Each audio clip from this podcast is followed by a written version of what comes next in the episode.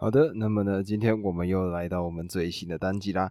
那么在节目开始之前呢，我呢近几天吧，我呢仔细去看了一下我在 Podcast 上面的一些后台的数据，然后呢发现说，在美国那边好像突然呢有了一批新的听众，而且是蛮大一群人的。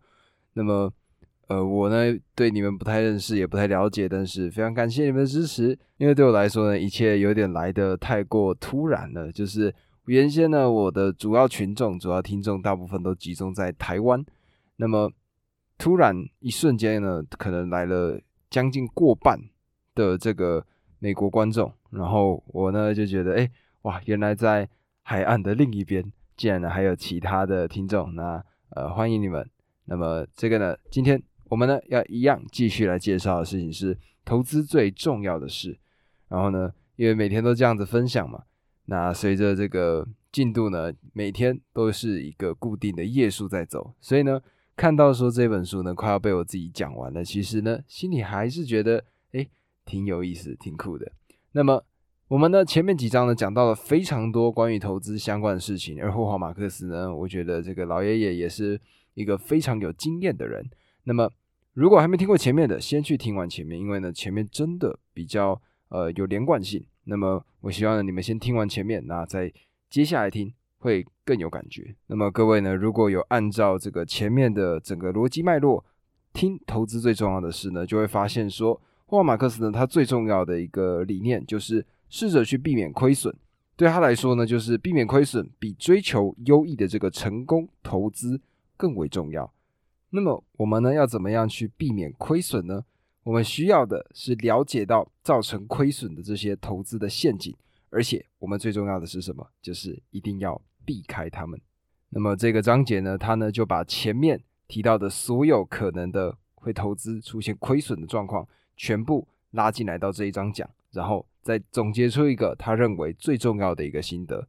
那么他呢是这样讲的，他说他认为错误，也就是投资的这个陷阱呢，分成两种。一种呢是所谓的分析面，也就是理性面；另外一种呢是心里面，也就是感性面。那么前面呢最重要的几个章节，基本上大部分呢都讨论到的事情是什么？就是心里面、感性面。而在这个章节呢，我们的霍华马克思他呢就提到了在分析面的一些错误。他认为呢，他想花一点时间来做一个讨论。那这个错误呢，他称之为想象力不足。那么想象力不足呢，是指无法事先理解可能的结果会分布在哪一些的范围。这个错误特别有趣，而且会对许多方面造成影响。那么投资呢，基本上就是怎么样，就是应对未来嘛。所以呢，我们如果为了要投资，我们必须要怎么样，对未来的样子有个看法。那么在这样子的一个情况下呢，我们大多数人都会怎么做？就是用过去的一些案例。然后去干嘛？去推断未来的一些状况。所以呢，大多数的这个投资人，他们呢会拿过去的情况来推断未来，特别是用最近的情况。那么为什么是会用最近的呢？第一个点就是因为很多重要的这个金融现象，它呢是有非常长的一个周期的。那这个很长的周期呢，就相对意味着什么？就是经历过极端事件的人，常常在下一次极端出现时。已经退休或者是过世。第二个点呢，就是金融的记忆往往非常的短暂。第三个点呢，就是就算有机会记住，也很容易被轻松赚钱的这个承诺所磨灭。而这样的承诺呢，是最新投资热潮不可避免的一个部分。那么在大多数的情况呢，未来其实呢就跟过去很相近嘛，所以呢。很多时候，诶，我们呢其实不会太担心我们的未来，因为我们会觉得它呢就跟之前过去是一样的。但是，但是问题在哪里？问题在于，如果哪一天出现了一个非常极端的事件的时候，那么大家呢就会被因此杀得措手不及嘛。在这里呢，霍华马克思他就引用了一个著名的投资人，他的名字呢叫做布鲁斯纽伯格，他呢对几率和结果大不相同的这个观点。我觉得呢也挺有意思的。他说，应该不会发生的事情发生了，短期的结果可能会偏离长期的几率，而且会密集的发生。那举个例子呢，就是这样子，就是当我们呢同时丢两个骰子的时候呢，我们呢至少要丢多少次？三十六次，我们才有机会呢出现一次的可能性会出现两个六点嘛？但是有些时候极端的情况它就是会发生，例如说怎么样呢？例如说你可能发生的情况是你连续丢出了五次都是两个六点，但是怎么样？接下来的一百七十五次你呢都完全没有丢出来，所以呢长期来看，实际发生的情况跟预期发生的几率。仍旧相同，所以呢，如果一个人呢，他傻傻的相信说某件事情它一定会发生，那么只要它没有发生的情况呢，那他就会毁了你。所以，即使你相当了解这其中的这个几率分布，你呢也不能去指望事情会按照你预期的方向去发展。而且，如果你想要投资成功的话，那么你应该要做的就不应该高度。仰赖一般的正常情况，相反的，你呢必须考虑到这种异常的情况会发生。而相反的呢，就是某件事情如果它被认为是不可能发生的，那么反倒呢，它其实很有潜力，有机会会出现在真正的投资市场当中。因为当投资人他们相信事情不可能发生的时候，他们呢就会做出什么高风险的一些行为。那做出这种高风险行为呢？整个原先的环境就因此改变，所以呢，后来就会出现像例如说什么二零零七年的金融海啸，而这种呢就是基本的一个想象力不足的第一件事。而第二个重要的层面呢，就是每一个人都知道资产有预期的报酬和风险，而且呢，他们很有可能会去猜测它，但是会有很少的人了解到什么资产的相关性，也就是一个资产。它呢会因为另外一个资产的改变出现什么样的反应？举例来说好了，就是我们每个人呢都会知道说，如果今天有一档汽车制造商的这个股票下跌，那么拥有共同因素的所有汽车股都可能因此同时下跌。但是，但是很少人了解到能让所有美国股票下跌，或所有已开发国家股票下跌，所有全球股票下跌。所有股票和债券下跌的共同因素，那么这些呢，都是我们没有办法仔细的去思考到的，而这个呢，就是它归咎于想象力不足的部分。所以呢，霍华马克思他是这样子总结的，他说，想象力不足，首先是没有预期到未来事件可能出现极端情况，接着则是没有了解极端事件产生的连锁效应。而这一切呢，就是刚刚所提到的分析面的一些错误的部分。那么接下来呢，就来讲一点关于心里面的一个部分。那么前面呢几个章节都有讲到关于心里面的一些层面的问题。那么如果呢各位还没听过，先去听一下前面的部分。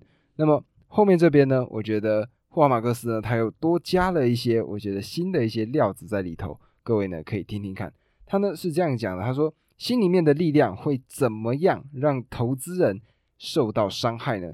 它有三个部分。第一个部分呢是要求投资人屈服于这些力量；第二个部分呢是让投资人无意间参与已经因为其他人屈服于这些力量而扭曲的市场；第三个部分呢是当这些扭曲出现的时候，投资人没有办法善加利用。那么第一个部分呢，就是所谓的大家的心态是什么嘛？那也就是因为呢，今天大家都追随某一档股票，所以呢，由于我们的这个贪婪的心态，我们呢就保持着跟着一起进去，然后赚一笔的一个心态而买进。那因此呢，我们呢受到了伤害。第二个部分呢，就是没有察觉的错误，也就是说呢，因为今天当大家都已经进到这个市场里面，让整个市场都已经变得跟之前不一样了。而这个时候呢，你呢没有做够足够的资料就跳进去了。你觉得这个状况 OK？那出现了这样的情况的时候，你呢也会因此受到损害。第三个部分呢，则是更像是时机点的错误，也就是呢，假设像例如说整个股票大崩盘的时候，那崩盘到一个点之后呢，大家的恐慌会持续进行。那么在这个时间点呢，霍华马克思他的像素资本就会在这个时间点冲进来，然后把它买起来。但是呢，由于这个情况呢，大部分的人都还存在在这个阴影当中，所以呢不敢跳进来。这个最终的结局呢，就会造成有一票人，他们呢就会因为这个扭曲的力量没有办法善加的利用，最终呢投资没有赚到，受到了损害。而其他的一些心理层面的问题呢，在前面几章都有讲到。那么在这个。关于这些分析层面啊，或者是心理层面的这个错误，我们呢到底应该要怎么样去面对它，或者说怎么样的明确的去避免它呢？那么书中呢，霍华马克思他呢就给出了这样子的一个答案。他说，避免投资陷阱，认清错误并做好应对行动，没有一套规则、算式或者是路径可以遵循。那霍华马克思呢，他只能强调，投资人要有意识。弹性跟适应性，而且有专注于从环境中发掘线索的一个思维模式。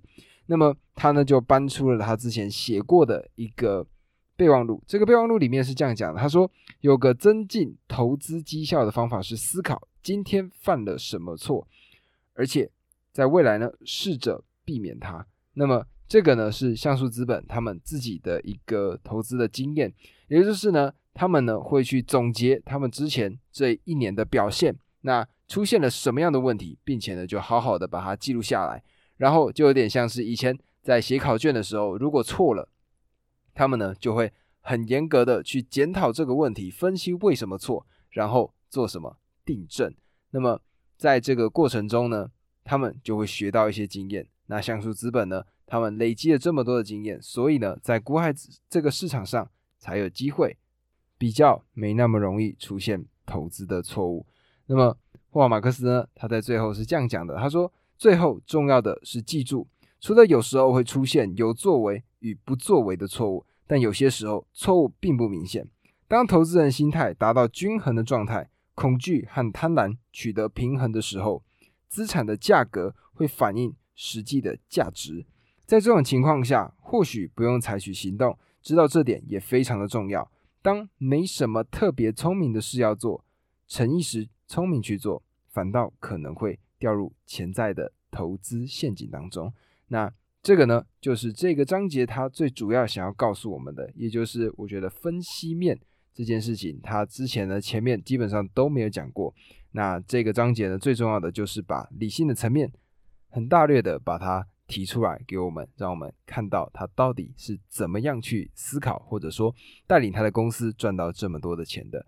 那么我觉得书籍现在越看到后段呢，就会发现说他的这个整个逻辑呢是一步一步、一步一步循序渐进的往下走的。所以呢，前面的章节。一步一步把所有的观念奠基好之后，那接下来呢才会晋升到下一个层次、下一个层次、下一个层次，有点像是一个老师傅把你带进来。刚开始呢，叫你先从扎马步开始做起，然后慢慢的一点一点的变好。那我觉得呢，就是在看这本书的过程中呢，也慢慢的呃可以了解到一些投资的基本观念。那我自己呢是觉得挺开心的。当然呢，在看完这些呃心法的书之后呢，未来。呃，一定是会跳进到这个股票市场里面去看看自己的能耐到底有多大。那么这个呢，就是我自己的想法。那么以上呢，这个就是今天第十八章的内容。哇，好快！接下来呢，在两章我们呢就要跟这本书告别了。那么我觉得呢，今天呢，其实最主要的我所学到的一堂课呢，其实跟这本书没有太大的关系，而是我觉得自己克服了一个小的一个状况。那跟前面呢，我曾经讲过的一本书叫《原子习惯》有相关，也就是呢，假设今天呢，你没有那个动力，没有那个活力去做某件事情，觉得呢某件事情有一点点困扰，或者是有一点点麻烦的时候，那么试着做两分钟。我呢，刚刚呢，就是因为我觉得这一章呢，好像没有太多东西可以讲，然后呢，我在苦恼说，我到底该怎么做？那我后来呢，想一想，就是好吧，不管我呢。麦克风先架好，然后呢，开始按录音，那就随着这个书本的内容把它讲给各位听。而在这个过程中呢，我的脑袋呢就会渐渐的跟书中的一些知识点连接，最终呢也还是一样录出了一个大概将近十五分钟的一个内容。那我觉得呢，呃，今天呢跟自己一个小小的打仗有打赢，我觉得挺有成就感，然后挺开心的。那每天呢一样持续更新，我觉得呢这个就是我既然都已经立好的一个 flag，我呢就不会把它中断。那么我也希望呢，呃，除了像近几天听到的，哎，美国的一些观众，哎，你们好。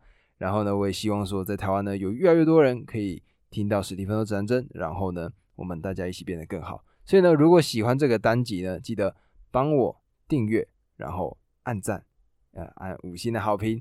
然后呢，因为现在呢，像 Spotify 他们呢都有这个留言回复的功能，如果可以呢，各位就在底下回复你们的一些看法给我。那最重要的呢是帮我分享出去，让其他人也可以看到这个单集。以上，拜托各位了。那么我们呢，今天单集录到这，明天见，拜拜。